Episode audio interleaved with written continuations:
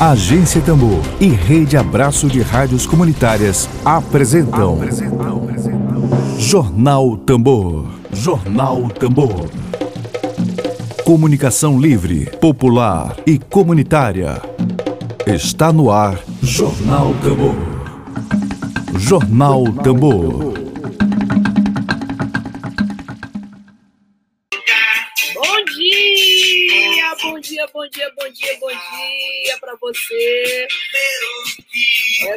Quarta-feira, uma quarta-feira meio nublada, quarta-feirazinha nubladinha. Hoje, dia 4 de novembro de 2020. A gente tem que torcer para tudo dê certo para você. Deixa chover, deixa chover, deixa chover. Bom dia para você.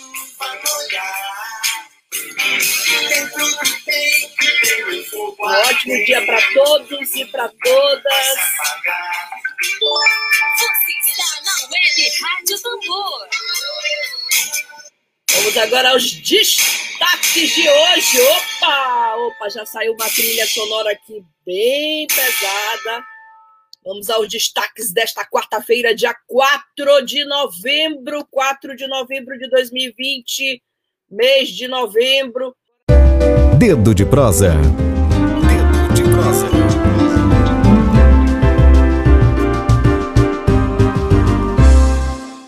Convidar você a participar do nosso Dedo de Prosa. Nosso convidado já está aí na transmissão, hoje, no dia 4 de novembro de 2020.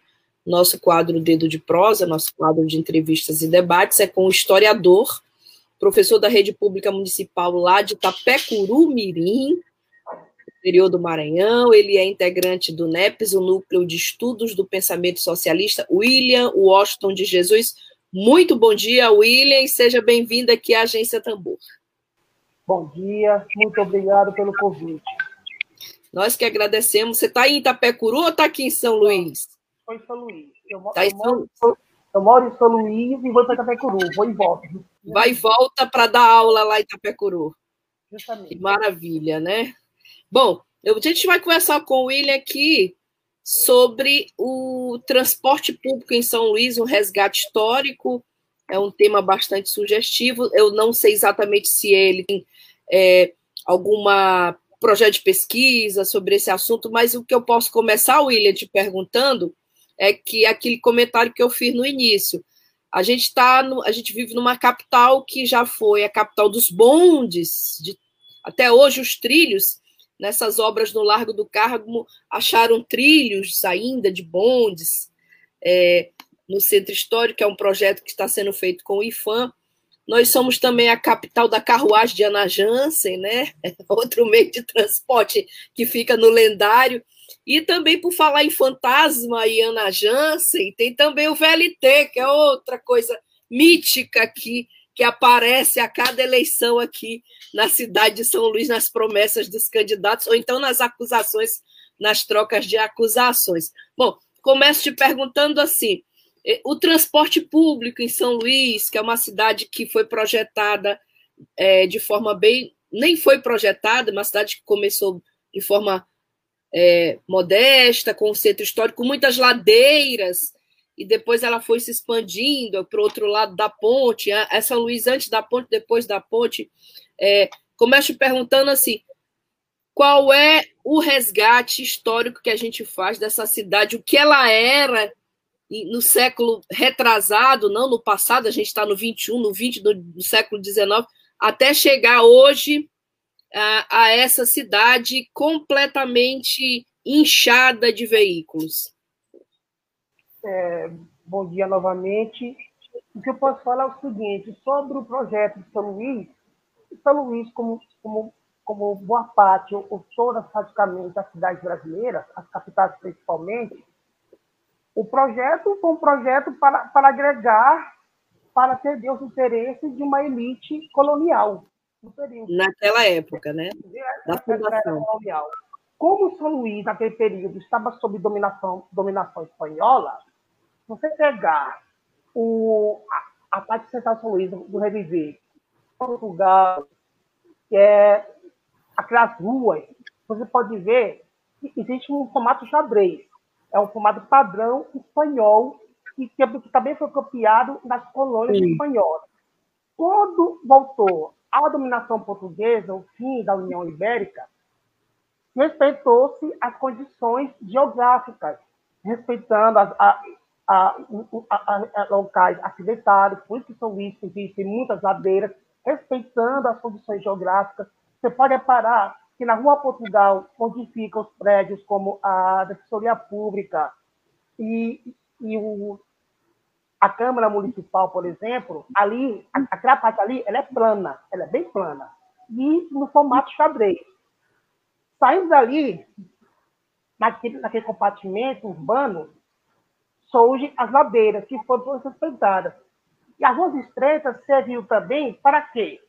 Para, para circular o vento, e os azulejos serviam para amortecer o impacto do sol, para que o sol não penetrasse no interior da, residência.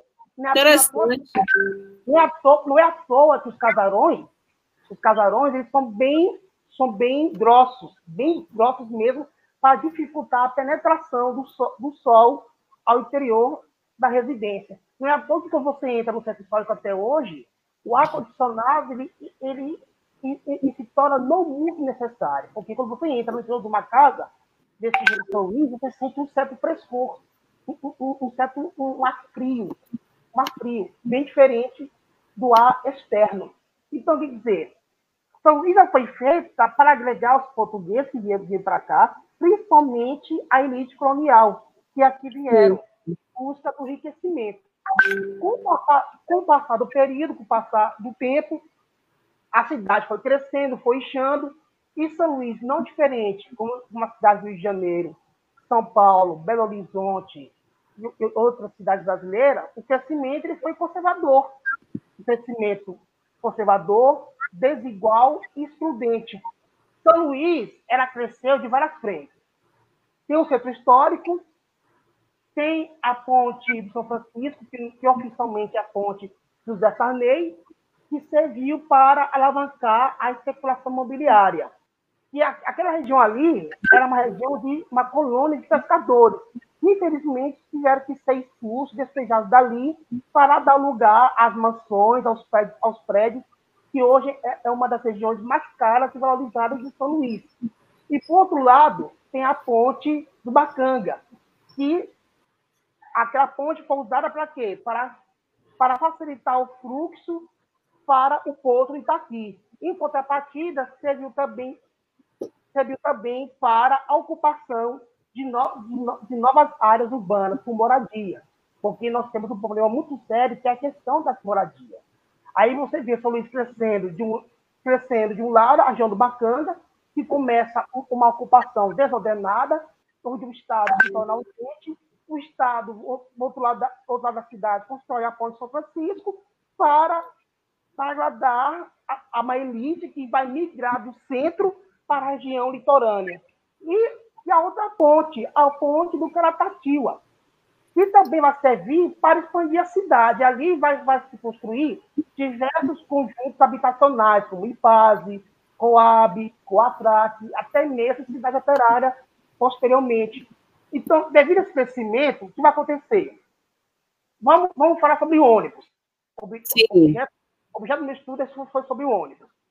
Os primeiros ônibus... Devido sobre o ônibus? É, devido a esse, esse fenômeno de crescimento da cidade, São Luís, São Luís crescendo, São Luís começa a crescer a partir da década de 40. No final dos anos 40, surgem os primeiros ônibus. Homens, homens comuns, trabalhadores, mecânicos, pessoas, esses, esses homens observando o crescimento da cidade, surgindo bairros como a Liberdade, que também, foi, que também veio de uma ocupação, bairro da Liberdade. Depois o Areal, que, que hoje é o nome do bairro João Castelo, Monte Castelo, antigo Areal. E depois João Paulo, o Anil, que até então era uma, uma, considerada uma zona rural, o interior da ilha, que era considerada não a estiva. O que, o que fazem esses homens? Eles começam a fabricar os veículos. Veículos para locomover pessoas em grande quantidade. Porque o bonde, ele não vai mais atender a demanda, porque o bonde ele, só vai circular ali naquela região central. Então, esses homens começam a pegar a estrutura do caminhão, o chassi do caminhão, e todo o compartimento ele vai ser usado para transporte de pessoas. Daí que nascem os ônibus. Perfeito. Bom, é, fiquei sem áudio? Não, não, estou ouvindo, estou ouvindo, pode falar. É, William, deixa eu te fazer uma pergunta. É, eu li uma matéria que, o, por exemplo, o, o bonde aqui em São Luís, é, o sistema de, foi o primeiro sistema de transporte coletivo do Norte e Nordeste, quando foi criado, na forma como ele foi criado, numa data de 1868, 100 anos antes do meu nascimento, posso dizer assim. Então, que foi o primeiro é, sistema de transporte coletivo da região Norte e Nordeste. Na época, a gente vivia numa capital, né, com um avanço literário, com Atenas brasileira, é, intelectuais. A gente tem muitos intelectuais, sim, a gente tem que reconhecer isso. Mas naquela época a gente vivia de uma certa fama, né? Uma fama nacional. Essa informação, tu tens essa informação, procede? Nós, nós tínhamos, é, o, o bonde foi esse, realmente o primeiro sistema de transporte coletivo do Norte e Nordeste, aqui em São Luís? Olha, honestamente, essa hum. informação eu não tenho. Honesto, hum. eu não tenho. Sim. Mas o bonde ele surge no final na, na, na, ali na, no século XIX. 19. Ali, ali na metade, meado. Mas Isso. o bonde ele vai ser puxado a burro, a animal. Isso, de tração animal, é isso que eu estou me referindo. É, tração animal. Que, por sinal, a dona desse transporte, se não me engano, será até Ana Jança. É? Não é à toa que ela é apontada como a rainha do Maranhão nesse período, né? É. Ela era dona. Ela era dona do sistema de, do sistema de, de, de distribuição de água, ela era dona, e era dona de vários comércios da cidade, e ela tinha contrato com o Estado até mesmo para obter o monopólio da exploração de serviços. E isso pode, pode incluir o bonde. Agora, uma, uma coisa irônica. Até, até a primeira metade do século XX, o bonde de São Luís era movido a tração animal. É. Por jumento. São Luís se torna a última capital a ter um ônibus movido a eletricidade. Por quê? A última? Última. Então, ela foi a, a primeira a primeira no transporte de tração animal e a última a aderir à eletricidade. Sim, Mas por quê? Por que essa, essa curiosidade? Porque é o seguinte, rapaz, é, é, é muitas questões políticas, entendeu? Maranhão é um estado oligárquico. É. Maranhão é um estado oligárquico. Entendeu? A gente fala de muitos oligarquias a gente tem que ver que, ao longo do processo da história do Maranhão, foi, forma, foi formado por oligarquias, oligarquias. Antes Sarney foi o Vitorino Freire, antes do Vitorino foi o Magalhães de Almeida, Urbano Santos, Genésio Rego, e também no século XIX, período imperial, escravocrata. Quer dizer, o Maranhão é um estado oligárquico. Entendeu? Existe toda uma estrutura oligárquica, entendeu? que, que atende os interesses da elite política do Estado. Então, uhum. como, como, a, e como o, serviço, o serviço de transporte não era estatal, não era estatal, era o Estado concedia para as empresas privadas poder explorar, explorar então a, cada um tinha os seus, seus próprios interesses. E, e, às vezes não era, não era nem interessante inovar, porque naquela época a energia era uma novidade, a eletricidade. A eletricidade é, é, era algo novo, uma novidade para a época. E, e os custos operacionais eram caros, eram caríssimos. Hoje, São Luís tem ônibus com ar-condicionado, mas, mas antes disso, havia muita resistência por parte dos empresários de não querer investir ônibus com ar-condicionado, porque ar-condicionado, por si só, ele é caro. O custo dele é caro. E o, o, empresário, ele não vai querer gastar isso do próprio bolso sozinho. Ele vai querer ter, ele vai querer o quê? O subsídio, incentivo por parte, por parte do poder público, porque do próprio bolso ele não vai querer tirar. Então, essa a, a, a justificativa. Pois é, eu queria até ler aqui, mas eu não salvei aqui essa notícia aqui que apareceu aqui. A gente recebe muita coisa, tu sabes disso, né?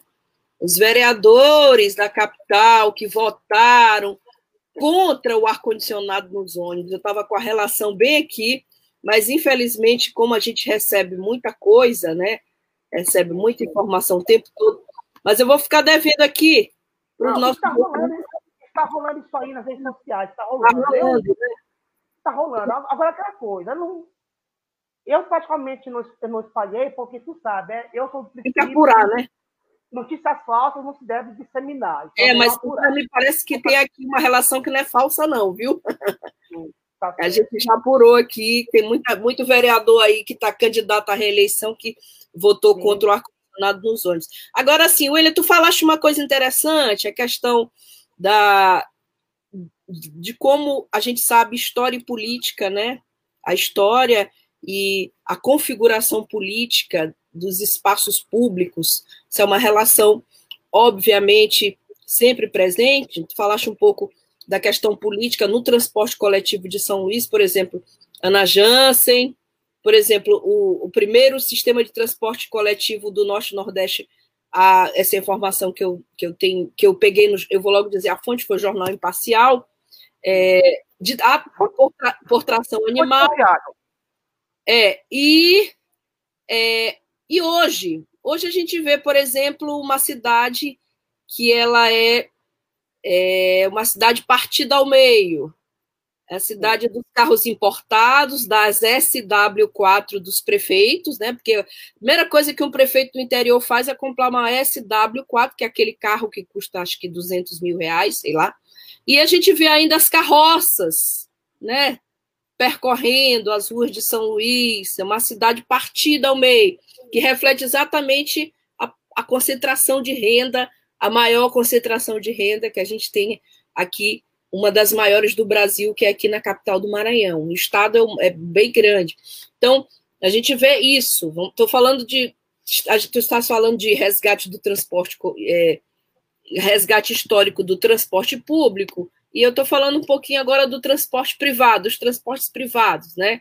Já que tu abordaste muito bem o aspecto político dessa discussão, desse debate. Né? É, que tipo de leitura que resgatar o transporte, historicamente, o transporte público e privado, agora estou incluindo privado, traz da capital do Maranhão, assim, tu que és um estudioso, um pesquisador, que tipo de leitura se pode fazer?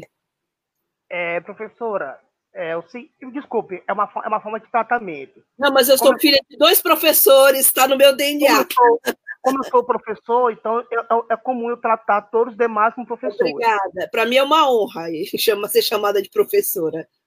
Pois bem, é, é o seguinte, a questão do, do, Hoje em dia se fala muito em questão de transporte e mobilidade urbana. Isso. São palavras, são palavras que ganhou força nos últimos anos. É. Que até, até o passado recente não se falava.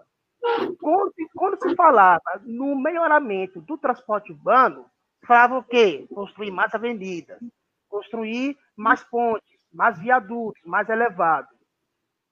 Os governos passados fizeram isso, todos fizeram isso, todos uhum. fizeram. Construir, construíram pontes, viadutos, temos a ponte, a ponte José Sarney, que é a ponte São Francisco, temos a ponte Bandeira Tribuse, temos a ponte do, do Caratata, do Caratata, Caratatiwa, é.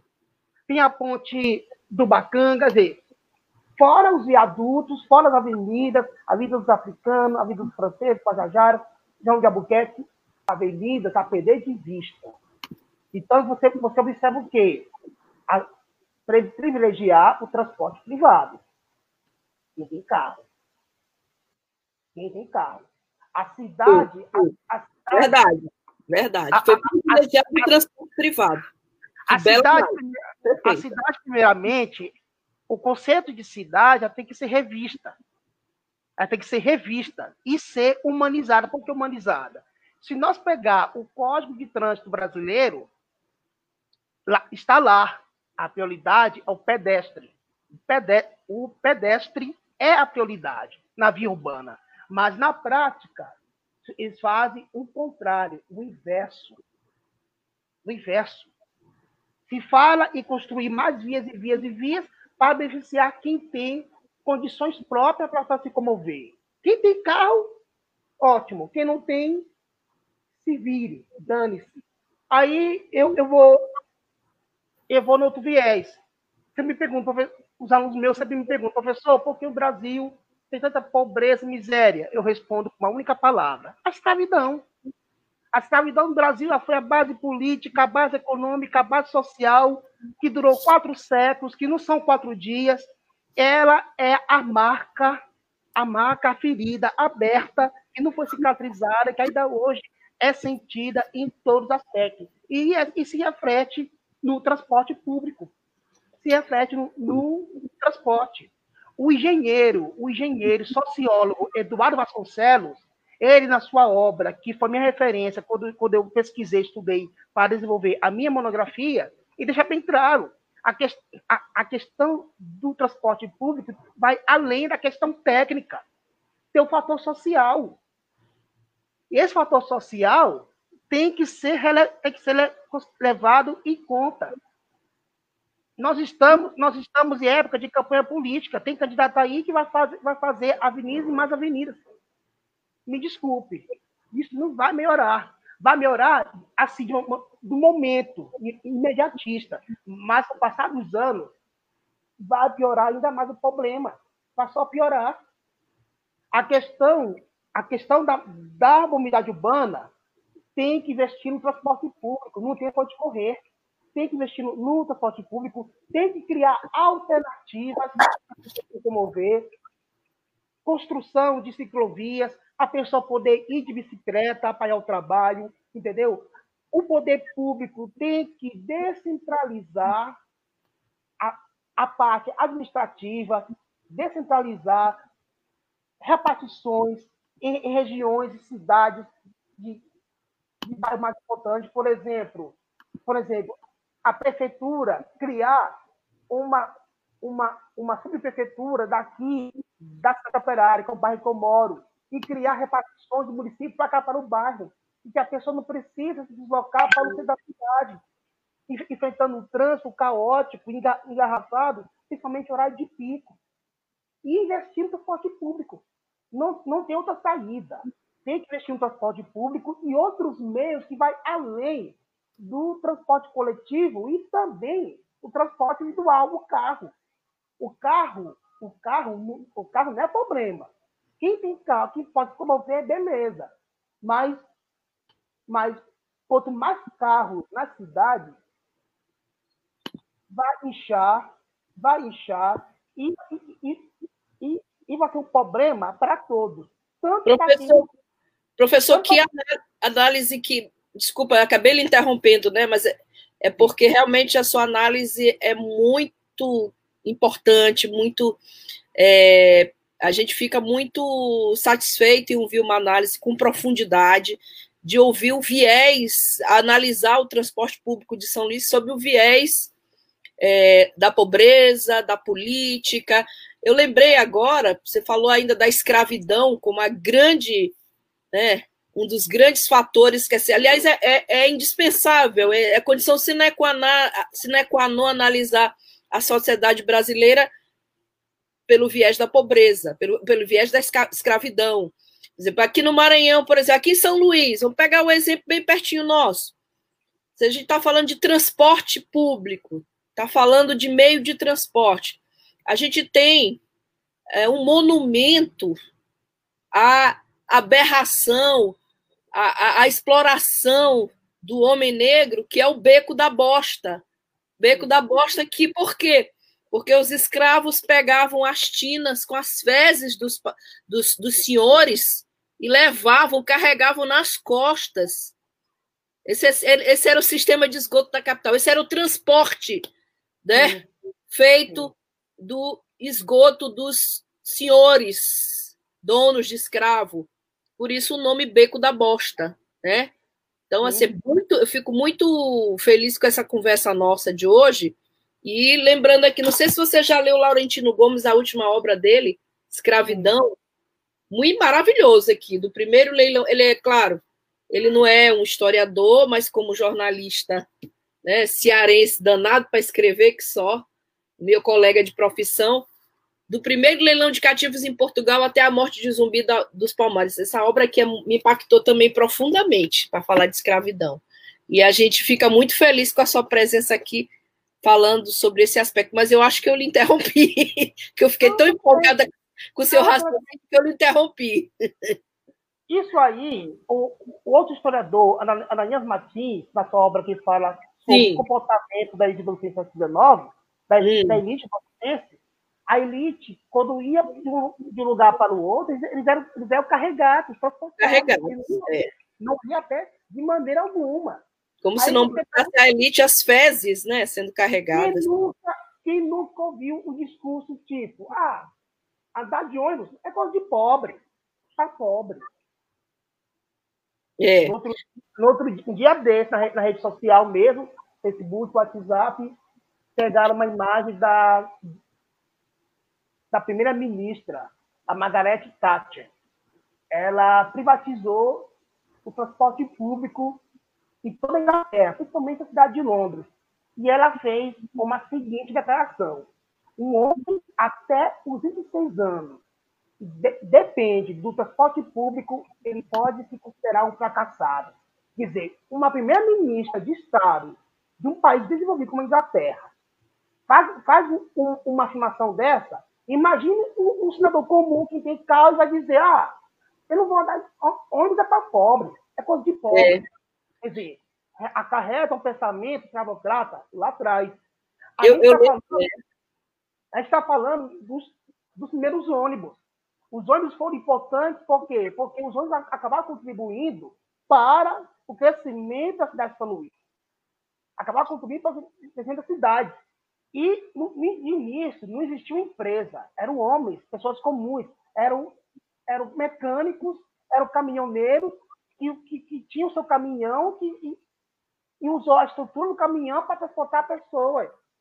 Eu lembro de uma pessoa da minha família que foi ao Rio de Janeiro e a São Paulo a primeira vez, e ela voltou de lá dizendo assim: gente, vocês não têm ideia, nos ônibus lá de São Paulo, a gente vê pessoas de terno e gravata, a gente vê executivos, quer dizer, essa ideia escravocrata, essa ideia de que ônibus é uma coisa para pobre, é muito aqui nosso, é muito forte aqui, porque aqui forte nosso, né? Não, Você vê que. São Paulo, em São é. Paulo está tendo, está tendo uma mudança de pensamento. Isso Já faz deve, isso se deve ao governo, ao governo municipal, à prefeitura de lá, que construiu ciclovias. Hoje a cidade é cheia, é cheia de ciclovias. É, isso do Haddad para cá, né? A partir do Haddad, é, sim, ele comprou uma briga enorme, né, como prefeito. Sim, mas ele, ele, deixou, um, ele deixou um grande legado como prefeito da cidade, a questão da mobilidade urbana, entendeu? E, e isso está se refletindo no comportamento do paulistano, onde, onde até o executivo pode abrir mão do carro e e ao, ao, local de trabalho de bicicleta, se ele quiser, de bicicleta, ou de metrô, ou de ônibus. Verdade. Professor, é, foi um papo muitíssimo agradável. É, a gente falou de uma forma bem profunda sobre transporte público. Esse resgate histórico não foi só o resgate histórico de memória, mas foi também de política, de de, das condições, das configurações sociais aqui dessa nossa querida sonífera ilha, essa ilha da serpente sonolenta. E eu queria, em nome de toda a agência Tambor, lhe agradecer pela presença Obrigado. e lhe Obrigado. pedir agora para que você deixe as suas considerações finais, as suas mensagens finais à nossa audiência toda que está no Twitter, que está no YouTube, que está na plataforma Spotify, com o Tamborcast Queria lhe pedir sua, suas considerações finais. Obrigado mais uma vez pelo convite, entendeu? Assunto sobre, sobre, sobre, sobre transporte, mobilidade urbana é um assunto muito importante e que deve ser discutido, debatido na sociedade. E a, a, a classe política tem que rever o conceito sobre transporte público. Não adianta, não adianta é, prometer construir um corredor de transporte, construir mais, mais avenidas, mais vias, que, que isso aí já foi feito anteriormente e não vai ser, vai ser resolvido de imediato de agora, mas o problema vai voltar mais na frente e investir no transporte público. São 12 horas. Aumentando a frota de ônibus, aumentando a frota e investir em outros meios, como vias. O Estado está construindo o corredor urbano na Araçagi. Seria bom os construídos também na, na, região do Bacanga, na região populosa e periférica da cidade. Ou também aqui na região da cidade operária, São Cristóvão, seria bom também, porque são, são áreas periféricas onde concentram grande massa de trabalhadores. Perfeito. Professor William, muitíssimo obrigada. Sou William Washington de Jesus, é, que também integra o Núcleo de Estudos do Pensamento Socialista, é professor da Rede Pública Municipal lá de Itapecuru, aquela região belíssima, maravilhosa, com muita força é, dos, dos, quilombos, dos remanescentes de quilombos ali. Eu tenho a alegria de conhecer Itapecuru. E nós agradecemos aí pela sua presença, convidamos para voltar breve aqui para continuar esse papo. Não esgotou, nossa conversa não esgotou. E muito obrigada, tá certo? Obrigado a você. Bom, a todos, a todos que nos acompanham, a todos que estão nos ouvindo, estão nos assistindo. A gente deseja uma ótima tarde, uma ótima quarta-feira para você. É, ao som de Jorge Benjor, já que deu uma chuvinha, um ensaio de chuva hoje, agora agora pela manhã, não sei na região de vocês, mas aqui na minha deu. Obrigada. Boa tarde.